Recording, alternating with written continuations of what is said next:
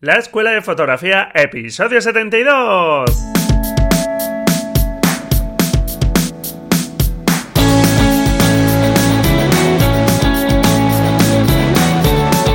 Que son mis ojos, mi tesoro, que es mi Dios, la libertad, mi ley ver a todo el mundo, mi única patria, amar. Hola, ¿qué tal? Bienvenido a este nuevo episodio de la Escuela de Fotografía un podcast donde queremos aprender fotografía y donde queremos hacerlo divirtiéndonos, pasándolo bien y disfrutando también de nuestra cámara, que no sea el motivo de nuestro agobio. Muy bien, bueno, pues este episodio que debería haber salido ayer jueves, pues va a salir hoy viernes, así que ya que estamos a viernes, vamos a divertirnos Y bueno, pues iba tocando ya una práctica y hoy os traigo una práctica que es muy curiosa y muy divertida y que además pues creo que es muy útil para que conozcas muchos aspectos de tu cámara, aspectos por ejemplo sobre el balance de blancos y también veamos cuestiones sobre iluminación. Bueno, pues antes de empezar, eh, te recuerdo que está abierto el reto quincenal, el reto fotográfico hasta este domingo 4 de junio, donde hay que buscar caritas, una carita mm, triste, alegre, eh, de sorpresa, que formen casualmente algo en la naturaleza, en el medio urbano, etc. ¿De acuerdo? En la nota del programa te dejo el enlace a este reto, el reto número 13, con las instrucciones para subir tu fotografía y puedas participar. Muy bien, pues como te digo, esta práctica es una práctica que me parece bastante curiosa y donde vamos a ver cómo usar el balance de blancos creativamente. Esta práctica va a ir sobre la técnica de la noche americana. ¿Qué es eso de la noche americana? Bueno, pues la noche americana es una técnica de iluminación que se utiliza para simular un ambiente nocturno cuando sin embargo estamos a plena luz del día. ¿Por qué queremos simular que es de noche cuando es de día? Bueno, pues es una técnica cinematográfica originaria de Estados Unidos que se empezó a utilizar en los años 70 porque realmente pues era más difícil grabar en un ambiente nocturno. Eh, digamos que entonces también las cámaras eh, tampoco estaban preparadas para poder grabar en unas condiciones de luz muy muy bajas. Entonces lo que se hacía era que en situaciones de día pues digamos técnicamente eh, ajustar ahí ciertas cosas para intentar que se pareciesen a escenas que era completamente de noche. Muchas veces en estas escenas se veían las sombras que se proyectan habitualmente en un día con luz. Siempre en esos casos pues parecía que había un poco de luna o algo así que iluminaba y daba un poco de sombras, en fin. Y claro, pues esto la verdad es que daba un aspecto un tanto raro, o sea, no quedaba la verdad nada natural. Pero bueno, pues se utilizó durante bastante tiempo y hoy día la verdad es que ya ha caído completamente en desuso porque las cámaras actuales sí son capaces de eh, captar con muy poca luz y, digamos pues claro ya están en un ambiente real de baja luz o incluso de noche con bueno pues eh, ciertas eh, luces auxiliares o lo que sea pero son capaces ya de grabar en condiciones de luz muy bajas. Pero bueno, hoy lo vamos a usar de una forma curiosa. Y bueno, pues vamos con ella. Vamos a ver cómo convertir primero el día en la noche. ¿Cuál es la principal diferencia entre el día y la noche? Bueno, pues sencillo, ¿verdad? Que por la noche no hay luz o hay muchísima menos luz, a no ser que haya luna, etc. Entonces, si hacemos una fotografía y la subexponemos un poco, en ese caso la estamos oscureciendo y nos estamos acercando a esa oscuridad que estamos buscando, ¿verdad? ¿Cómo subexpones una imagen? Pues si estás disparando en modo semiautomático tienes que compensar la exposición y yo te aconsejo que utilices un valor aproximado de menos dos pasos de luz. Y si estás utilizando el modo manual, pues bueno, se trata de subexponer con la medida que te diga la cámara con el fotómetro de la cámara que te diga que es correcta, pues bueno, eh, cerrar el diafragma o disparar más rápido o con menos ISO, por ejemplo, para reducir esos dos pasos de luz. Estamos oscureciendo nuestra fotografía. Bien, ya nos hemos acercado a esa oscuridad que estamos buscando, pero ¿qué pasa también por la noche? Que la noche es más fría, ¿verdad? Que el día. ¿Qué hacemos para enfriar ese ambiente? Pues bueno, podríamos poner delante de la cámara un filtro así azulado, ¿verdad? Que de ese ambiente frío. Pero bueno, no nos tenemos que complicar con este filtro que podríamos poner, sino que podemos eh, simular ese eh, frío con el balance de blancos, con el ajuste de balance de blancos. ¿Cómo funciona el balance de blancos en tu cámara? Pues muy sencillo. Como sabes, la cámara intenta que siempre los colores salgan lo más neutros posible. Para eso sirve. Entonces, si estás en un lugar donde hay una componente de color determinada, por ejemplo, estoy en una habitación donde eh, o en un restaurante, vamos a pensar, donde hay una luz muy cálida, así muy agradable, como muy íntima. Entonces, si ahí hacemos una fotografía, pues según nuestro ajuste de blanco, pero vamos a pensar que es neutro, pues nos va a salir mm, cálida la luz, es decir, las caras pues van a salir un tanto anaranjadas, etcétera, ¿de acuerdo? Entonces, si en la cámara configuras una temperatura cálida, indicándole que estás en un ambiente cálido, por ejemplo, con la configuración de tusteno o un balance si puedes ajustar los Kelvin, que sabes que la temperatura en las cámaras se mide con Kelvin, si los puedes ajustar tú, pues un valor bajo, aproximadamente de 2700, 3000 Kelvin. No sé si lo sabes, pero los Kelvin van justamente al revés, es decir, valores bajos de Kelvin, por ejemplo 2000 Kelvin, 3000 Kelvin, son temperaturas cálidas y conforme va subiendo 7000, 8000 son temperaturas frías. ¿De acuerdo? La luz del día, para que te hagas una idea, está en torno a los 5000, 5500 Kelvin. Esa es la temperatura de color más o menos de la luz día normal. Un día soleado normal. Bien, pues la cámara lo que hace es, si estoy en un ambiente cálido y configuro ese balance de blancos a un valor cálido, pues la cámara lo que va a hacer es justamente poner un filtro, una especie de filtro para contrarrestar esa componente. Es decir, la cámara dice, vale, me estás diciendo que la escena es cálida, pues yo lo que hago es poner un filtro todo lo contrario, un filtro frío. ¿Para qué? Para contrarrestar esa componente de color cálido. Si al cálido le hago pasar por un filtro frío, pues la enfrío, digamos, y se queda una temperatura que intenta ser pues neutra para que los colores salgan reales. Y efectivamente, pues así es. Es decir, si yo en mi cámara, en esa escena en el restaurante, configuro un balance de blancos cálido, entre 2700, 3000 y algo Kelvin, pues la escena se va a quitar ese componente cálido, ¿de acuerdo?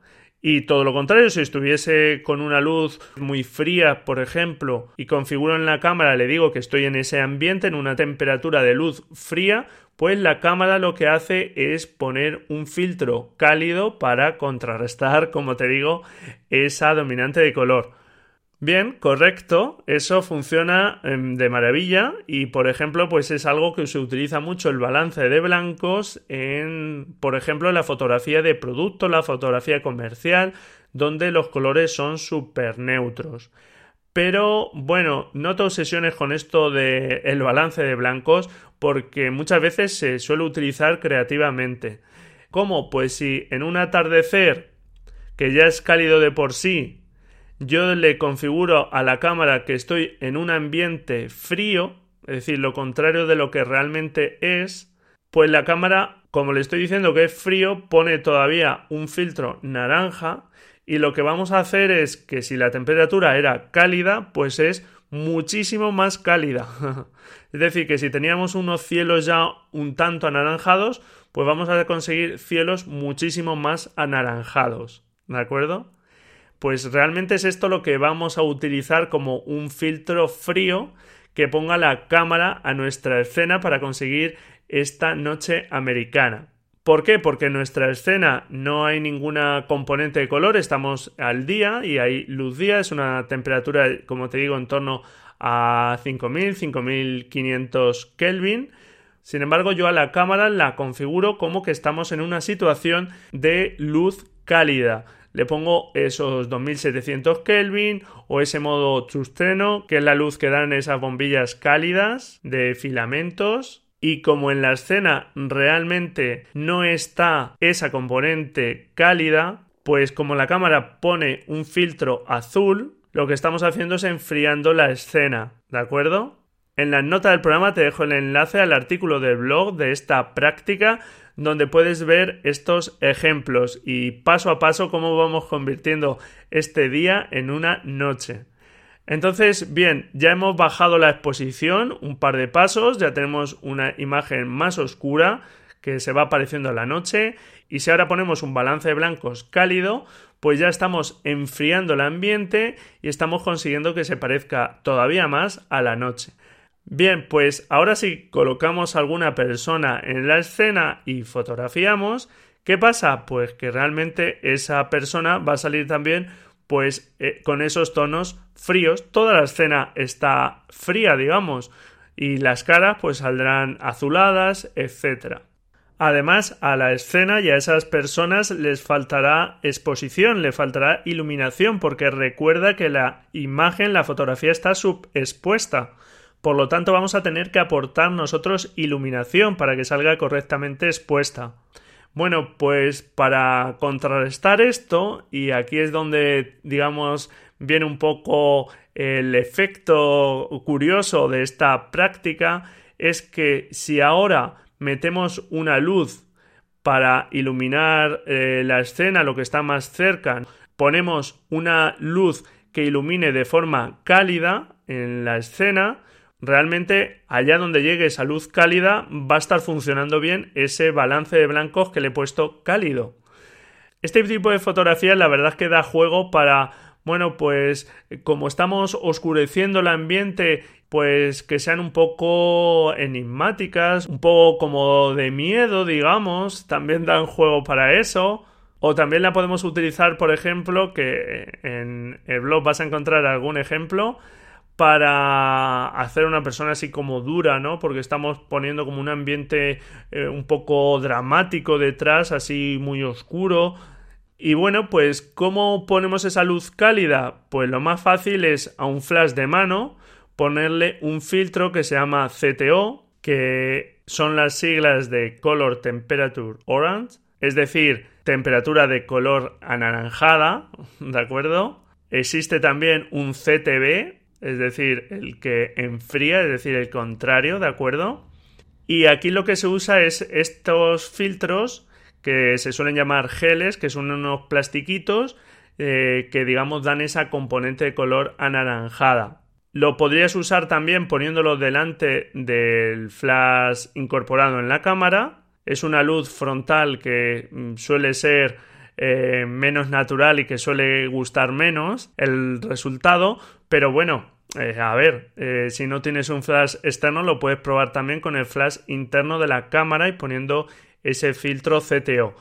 Si no tienes ninguno de estos filtros, pues también lo puedes hacer con papel celofán, este papel de colores que es transparente, buscando un color anaranjado pero suave, que no sea muy fuerte, intentando que, no sea muy fuerte. Porque si es muy fuerte da una componente de color muy cálida, con lo cual en nuestra cámara, para que realmente lo que estamos iluminando no se nos quede muy anaranjado, pues tendríamos que conseguir que el filtro azul que pone la cámara pues sea muy azulado. Estos filtros CTO o CTB también van en grados y si es un CTO entero, pues es más cálido, tiene más efecto, pero reduce un paso de luz la luz original. Si estamos hablando de medio CTO, pues da una componente color la mitad de anaranjado, digamos, y también reduce menos la luz originaria. Y ahí pues hasta un cuarto de CTO, etcétera. ¿De acuerdo? Bueno, si no conocías esta práctica, como te digo, en la nota del programa te dejo el enlace al artículo del blog para que veas ejemplos, es muy curiosa.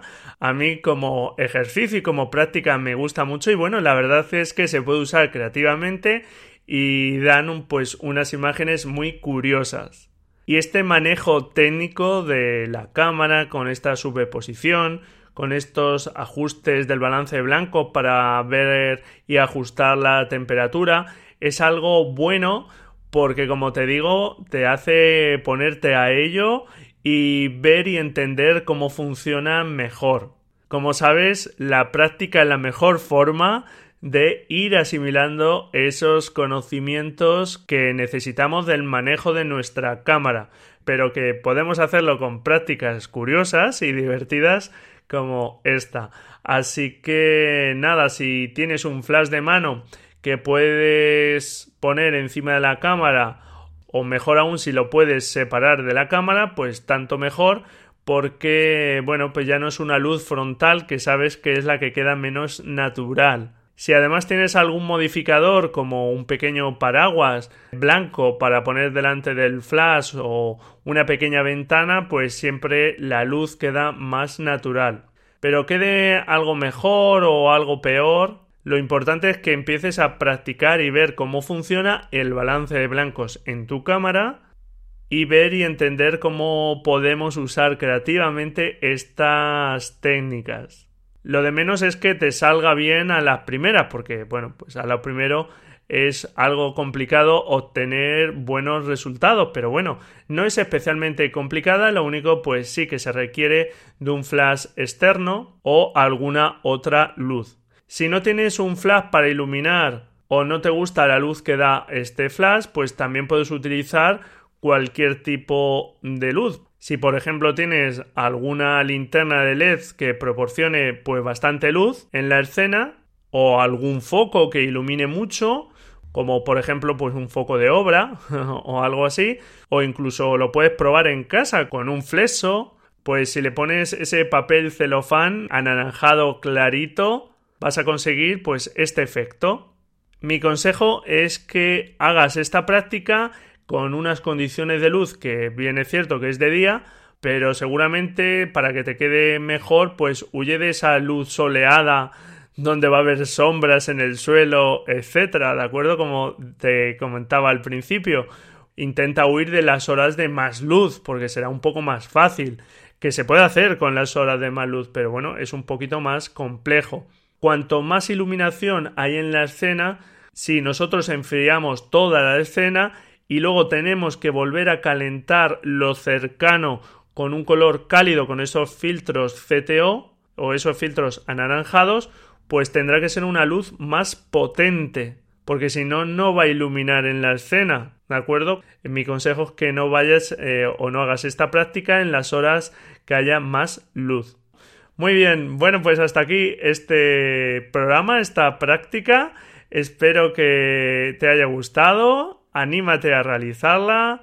Ya sabes que para practicar también te animo a que participes en los retos, que también te recuerdo que está el ejercicio de convertir un texto en una imagen que te propuse en el episodio 60 y que puedes enviarme al menos durante todo este mes de junio al correo contacto arroba de imagen.com de imagen recuerda the imagen.com y nada, pues por esa noche americana, pásalo bien, ya me contarás el resultado. Encantado si me dejas tu valoración. Sabes que en el último episodio os dije que a ver si le damos un empujón a esas reseñas en iTunes. Os lo agradezco muchísimo cada vez que me dejáis una reseña, una valoración y por supuesto vuestros comentarios y vuestros me gusta en iVoox. Felices fotografías y nos escuchamos la próxima semana, si tú quieres, claro. Adiós.